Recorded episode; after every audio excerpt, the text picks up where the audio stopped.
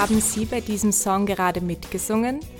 Dann haben Sie alles richtig gemacht, denn laut Studien beeinflusst Singen unsere Gesundheit positiv.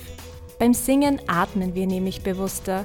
Es werden Muskeln aus den verschiedenen Körperregionen beansprucht und auch das Herz-Kreislauf-System kommt dabei richtig in Schwung. Außerdem schüttet unser Körper beim Singen Glückshormone aus, wir fühlen uns gleich fröhlicher, Stress baut sich ab und der Körper beginnt sich zu entspannen.